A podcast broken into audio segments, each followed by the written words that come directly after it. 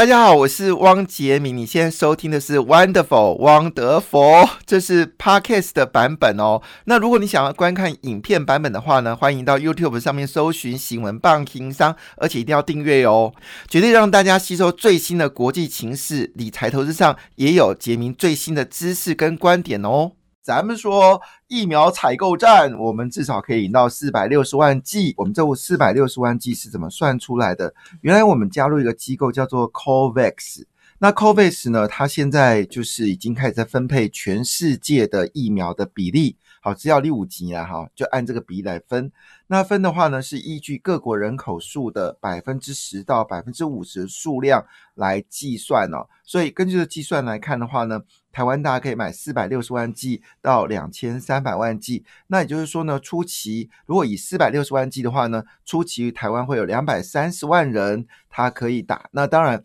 依照这样的话比例来看的话呢，我们会排在比较后面了，但医疗跟公务人员会是排在前面，所以这是好事。当然，两千三百万剂几率不是那么大，因为它已经，呃，就是两千三其实就是。一千五一千一百万人，一千一百五十万人的概念，那就我们人口的百分之五十，但是这个几率不是很大，所以还是要靠高端。那我上次已经有解释过了，就是高端的技术其实跟呃就 Moderna 技术一样，所以 Moderna 能够做出来，高端肯定也是可以做出来的。那最新消息呢，高端的疫苗呢，预计是在十二月份的时候呢，它的第二期呢就完成，一半在台湾。一半在越南哦，总共三千人，但是第三期挑战比较大，第三期的人数呢，通常都要上看万人，所以呢，大概是两三万人，所以可能是会在亚洲呃全面的这个扑打，所以我们也就预期六月份本土的这个疫苗就会产生了，那明年下半年大家就可以开心旅游喽。好，那澳航呢也就宣布了说，如果以后要去澳洲要搭澳航呢，先来一根疫苗哈，你才能搭。澳航啊，所以看起来打针的事情呢，已经应该是呃，真的是呃确认哈。好，那对不起，我再补充一个讯息，有关这个呃，就是美国的事情啊。那么川普呢，昨天发表了一个最短的记者招待会，时间是他这四年来最短的，但是有点点的哀怨哈，就是总是那么一点点哀怨。他一上面就说一句话：“恭喜道琼斯哦。”冲破三万点，再创历史新高，然后他就走了。那我觉得这件事情，我听完是格外的感伤啊！就是我川普让你们美国股市长成这副德性，大家都赚钱，结果你让我下台。好，因为这一次我们观察到，就是《纽约时报》有特别提到一件事情是，呃，拜登上任呢是影响了台湾哦。那台湾有点焦虑，到底拜登是什么样的一个政治人物？那当然有了。比较负面的说法是因为他是奥巴马时期的副总统嘛？那因为奥巴马其实对中国是非常友善的，也是呃，在美国在国际地位里面。国际组织里面全面被中国侵占的一个关键时刻，不论是所谓的世界银行，或者是 IF，或者是国这个就 IF 就是国际货币基金会，或者在 WTO、WHO，还有包括各家组织里面呢，曾经有清单哦。主要的这个呃，就是国际组织在联合国组织呢，在奥巴马任内八年，几乎是。全面失守哦，而且大部分的这个秘书长呢都被中国籍，甚至或者是副秘书长，或者是这个主主席或者副主席这位置呢都被中国给占领哦。那么中国在过去这八年当中，奥巴马担任这八年当中呢，那么几乎是容忍哦，就是呃中国呢肆意的去跟这个非洲国家。还有这个拉丁美洲国家，甚至我们说的东协国家、中东国家，还有包括的东亚国家等等哦，就是建立非常好的关系，也就强大了这个中国在各个联合国领事的一个呃，就是我们说的这个势力。那当然到川普接任之后，基本上美国已经在各个。呃，联合国组织呢基本上是挫败，那么加上奥巴马的放任，中国在全球的呃，就是各个组织的一个建立，它的单独堡，而在德国，在欧洲呢，在梅克尔的领导之下呢，也是采用亲中的方式，主要是希望在中国夺取大量汽车的利益，所以在欧洲跟美国，就是德国跟美国，就是我们说这个奥巴马跟这个德国总理梅克的携手之下呢，中国就。正式提出了他壮大中国的一个意图。当然，奥巴马后期的时候已经感受到这事情不对劲了，所以由当时希拉蕊呢决定要提出一个亚洲再平衡。但是呢，其实已经晚了，因为中国的势力透过“一带一路”的方式呢，已经扩充到中亚。东亚还有甚至到了这个东欧，而在南海的部分呢，已经从这个呃，就是我们从厦门还有深圳出发，一路到了这个南印度洋，一直到非洲，建立了一个中国庞大的一个呃商业模式。那么这些商业模式呢？后来日本觉得这个状况不太妙的时候呢，就率先发动哦对亚洲的一个突袭，在中这个东协的部分呢，跟中国在公共建设呢执行的一个所谓的就是我们说的搏死战哦。那当然日本呢是有反败为胜啊，就是。拿回原本是中国的订单，那么川普一上任的时候，一看这个市况呢，其实已经是失控了。但是呢，他认为哦，梅克尔是不可能跟他一起合作的，因此呢，他就左打欧洲哦，那么右攻这个中国，那么试图呢，要让全球的趋势呢，转回一个所谓的美国优先的一个态度，因为他认为梅克尔是一个不值得信赖的一个伙伴，所以在川普的后期呢，甚至把。住在德国的军队呢调离德国，就表示川普认为梅克尔是一个忽略中国崛起的一个糟糕的领袖。但是话说回来，梅克尔也不是省油的灯，他在国际机构呢也对这个川普大声的嚷嚷说：“你看你这这个所谓的美国优先，让我们欧洲呢跟你产生了贸易战。”但川普呢冷笑以对哦。当然，现在已经看起来这个梅克尔所带领的这个呃他的这个政党呢，在德国的。这个得票率呢是节节败退哦，在很多地方的选举已经失败，反而支持台湾的绿党呢，在就德国绿党在德国呢已经成为主要的第三大的一个呃政团，那有机会在下次改改组当中呢成为执政党之一哦。那么现在第二加第三哦，已经进逼到。梅克尔的基民党，那么这对梅克尔基民党已经产生重大危机哦。估计在年底年初的时候呢，德国就必须改选。那么如果未来改选状况下，明显看出来，包括现在德国的马克宏、英国的首相 Johnson，好，未来的德国的这个新的首相呢，可能对这个中国的态度呢，也会从所谓的呃，就是亲亲善。到慢慢的保守，甚至会跟拜登呢联合组织哦，对这个中国施压。举个简单的例子，最近波音的七四七 MAX 呢，在欧洲呢就可能准许试飞哦，这也是欧洲对于美国呢最大的一个善意，因为我们知道波音跟空中巴士是对决的。当波音当美国决定不资助。中国飞机制造业的话，很可能由空中巴士来支持，所以这部分一定要得到欧洲跟美国的联合，才有可能有效的抑制中国。这当然，我必须说，拜登如果能够重返，是因为川普曾经下重手，让欧洲能够觉悟。但是事实上，在二零一九年上半年之前呢，其实欧洲并没有觉悟，对中国是快乐的收获来自于美国退出。这个中国市场的中间的空缺，但是呢，这次武汉病毒一撒下去的时候，才知道原来中国是一个不可信赖的团队哦，所以已经看出来，现在支持这个中国的国家呢，已经剩下只剩下希腊，还有这个。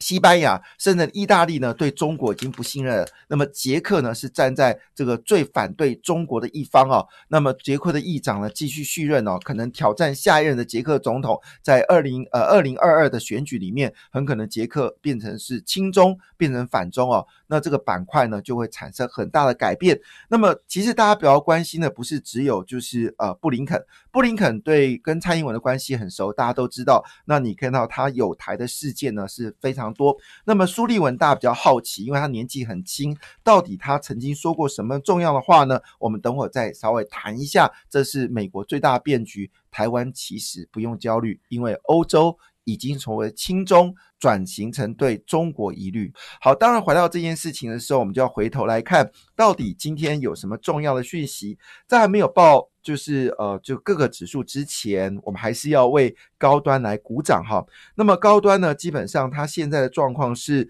第一期的试验呢已经收案了。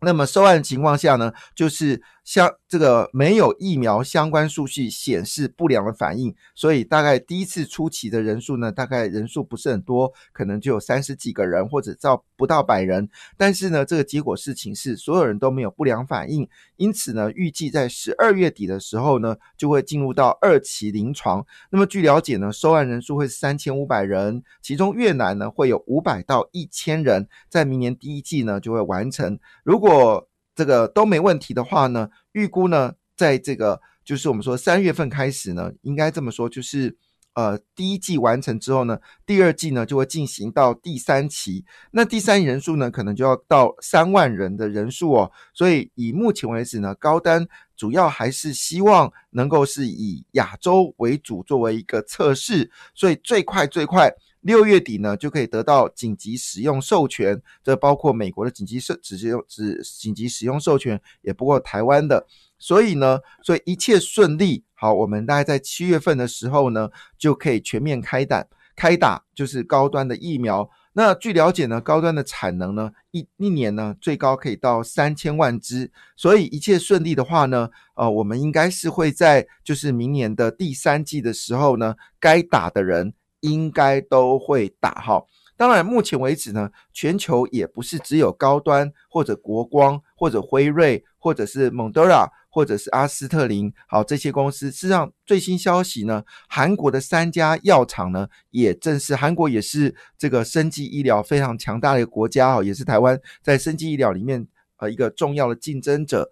那最新消息呢，他们也是陆续会在今年的第四季。好，三家呢会进入到第二期。那时间上来看的话呢，也会在明年六月份呢。韩国这三家如果都顺利的话，那么在明年六月份呢，韩国这三家疫苗呢也会正式的产出。那么据了解呢，他们的产能呢都是也是千万到亿支哦。所以这三家加起来的话呢，肯定破亿支。所以我们相信明年六月份哦。到时候不是缺疫苗，而是疫苗哑哑不会哈，到处抓不完。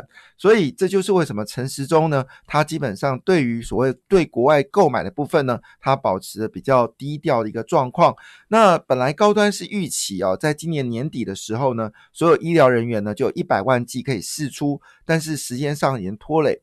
那三家公司呢？我个人是对于高端的，因为我所得到的资讯是高端比较多，其他两家资讯比较少，所以我只比较认识是高端。那我上次在之前就已经提醒大家，高端所使用的技术呢是跟 Modera 是一样的，所以就换个角度来看，呃，就是 Modera 能够成功。高端呢也一定会成功哦，所以市场呢看起来资金已经开始明显的往上增加哦。那么最新消息，十月份的 N one B 跟 N two 呢进行了一个大的黄金交叉，事实上这不是黄金交叉，这是夸张性的一个变化。为什么呢？因为 N one B 呢是十二点八五的 percent 成长，N two 呢是七点零五 percent 的增长，中间差距呢是高达了五个百分点哦。这也就意味着，哈，什么叫做 N one B 哦？N one B 呢就是你的活存，好，约当现金。那 N one 呢？N N two 呢就是比较。明显的，包括一些在呃长天期的这个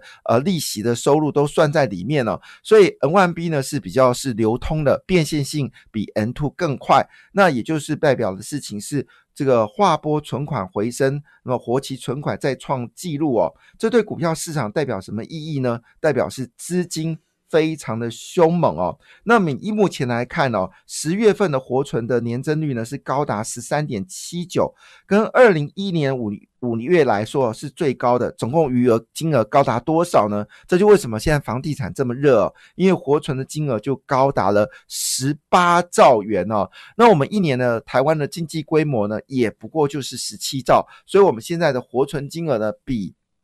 这个哦，就是我们的经济规模还更惊人，这就意味着资金景气信心筹码面哦，在这个疫苗代表是信心，而资金呢代表是 N one B 哦。双双的往上走高，所以我们来看一下全球股市哦。全球股市呢，在昨天啊表现最好的，虽然台股是跌的，但是各家基金公司的绩效呢，坦白讲还算不错。其实多家基金公司表现呢，在昨天是一个上涨的格局哦。那为什么会这样子呢？我们来看一下，昨天日本股市表现最好，那么日经二五是上涨了二点五个百分点。第二名呢是俄罗斯啊，俄罗斯股市呢上涨了二点四一个百分点。我想各位将来会感受到，在未来这一段时间里面，你加油的时候呢，会皮夹会这个缩水哦。为什么这么说呢？因为油价呢已经开始稳定上涨，我们称之为拜登模式哦。没错，现在全球股市呢已经进入到拜登模式哦。昨天特斯拉股价呢已经冲高到五百五十五块美金哦，整个市值已经到五千亿美金了。那这是一个非常可怕的事情哦。那苹果花了将近十年的时间。市值才超过一兆美金哦，可是呢，特斯拉只花了短短的这一年的时间呢，市值就已经逼近到五千美亿美金哦。那么也就是说，从去年底到现在为止，它已经涨了四百二十六 percent 哦，也是四点二倍哦。大概是目前为止呢，全球股市最大的赢家。那么外资呢，已经把特斯拉呢，已经拉高到一千块美金哦。主要是我们进入到拜登模式。拜登呢，强调的事情就是再生能源，他要求呢，就是不要再发展更多的所谓的汽油，他也希望呢。回归到所谓的就是呃，这个我们说极端气候所产生对台湾气球地球暖化的状况，当然这不主要原因是因为它最大的票仓是在加州，而加州呢最近饱受所谓的火灾的一个灾害哦，本来以为啊这火灾呢会影响民主党的这个选票，结果事实相反，每次的火灾呢，这个加州就把责任呢。归到了川普，就是因为川普呢不遵守这个所谓的气球暖化的这样的一个定义，害得加州不断的火灾哦。好，当然这个事情孰是孰非哦，选举已经定真章了，就是拜登就是赢了，所以拜登将来要对加州的这个温度异端气候呢就要负责任哦。所以你知道吗？在加州现在你可以看到一款车，就是加氢气的汽车，我没有说错，你它的燃料不是瓦斯。不是电池，不是汽油，是氢气。而且呢，这个加满之后呢，可以跑六百公里啊。那我们知道，你现在加这个汽油啊，加满了了不起，能够跑个三百公里、四百公里，那就很臭屁了。但是加满氢气之后呢，至少可以跑到六百公里。而且重点是什么呢？你不用扛着庞大的电池哦，因为我们知道电动车最可怕的事情是重量在电池，电池非常重。那以后的电池呢，都会变固态电池，虽然发电量会增长，比目前的的电池呢增长百分之五十到一倍以上。那当然，对于汽车的这个旅行呃里程数呢，一定有帮忙。这就是红海的所谓的非特斯拉的电池安卓系统，我认为这是惊讶。用歌舞大哈，但是问题来了，就是这氢电池呢，事实上现在日本、韩国、欧洲跟美国呢，都已经全力发展加氢的这个汽车。那目前这种轻车概念股呢，我们还没看到，但是呢，拜登模式啊，已经正式产生在加州呢，这个加氢的电池呢，事实上已经。在地路上跑了，那么这个造价呢？一台车呢是六万美金啊。当然，对美国人来说，六万美金是很大的钱，但对台湾来说，六万美金是很小的钱。你在路上随便看到的宾士啊、凌志啊，或者是这个欧迪啊，或者是 Porsche 啊，哪一部车子不是八万、十万美金呢？所以换个角度来说。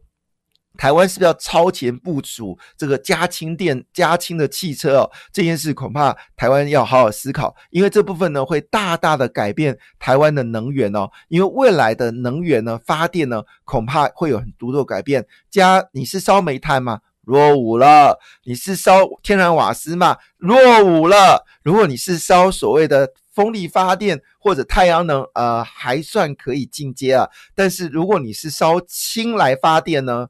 就很刺激了。好，当然随着氢技术哦，就是做氢技术呃持续发展，那么成本呢有机会往下的走低哦。这对于世界来说是件很大的消息。好，在国内消息，我们赶快把指数哦看一下。那么昨天我们刚才讲日本股市表现最好，那么过来是俄罗斯啊。那因为受到川普说美国回来这一句话，加上呢叶伦担任财政部长，给美国股市呢产生了一个重大的刺激哦，所以美国股市。再创历史新高，站稳三万点哦，盘中曾经到三万一百一十四点，那么最后收盘大涨了一点五四个百分点，不论是美国运通或者是波音，都涨幅超过三个百分点以上。标准五百指数上涨一点六二个百分点，纳斯达克上涨一点三一个百分点，费半指数上涨零点五三个百分点。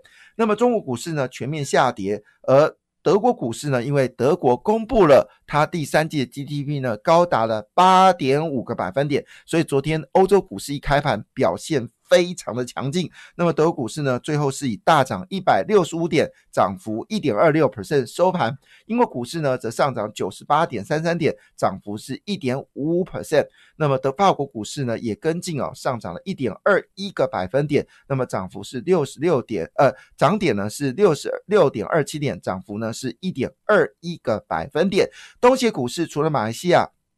跟菲律宾是下跌之外呢，其他股市呢都是全面上涨，而台湾的焦点呢，当然就是在这个族群呢，就是我们说的这个拜登模式哦。那么拜登模式呢，主要是分成两大要件哦。第一件事情，当然就是我们说的再生能源；另外一件事就是电动车了。那再生能源呢，使得最近的这个再生能源相关类股呢，表现得非常强劲哦。那么包括我们说太阳能。风力股票呢，实际上也真正的走高，但是其实昨天最关心的事情是，联电的市值呢已经超车了大力光哦。那么这主要原因呢，是因为中芯半导体很可能会被中美国呢给禁令哦。那么联电现在订单相当的。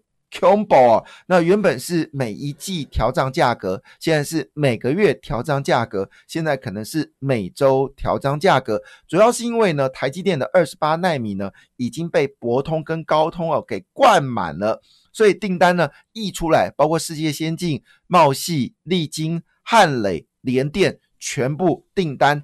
就是到了喉咙了。那在这里面呢，请留意一下，这对电动车有个很重要的股票叫做金相光哦。这家公司呢，你可能比较不熟悉。那每股净利呢，已经到二点四四元哦，前十个月已经赚了全年的这个收益哦。它在游戏机跟电动车里面呢，是一家重要的公司哦。当然，拜登模式也就使得包括国硕、达能、元晶哦，持续的走高。那昨天呢，南电跟景硕涨停板呢，也意味着。PCB 的时代来临了，因为现在五 G 已经全面的开动哦。那我们知道上次五 G 开动的时候呢，那两个族群的股价呢相当的凶猛，一个是印刷电路板，一个是散热模组哦。所以我们应该这么说，火力全开哦，包括船厂跟电子股，不论是我们说的。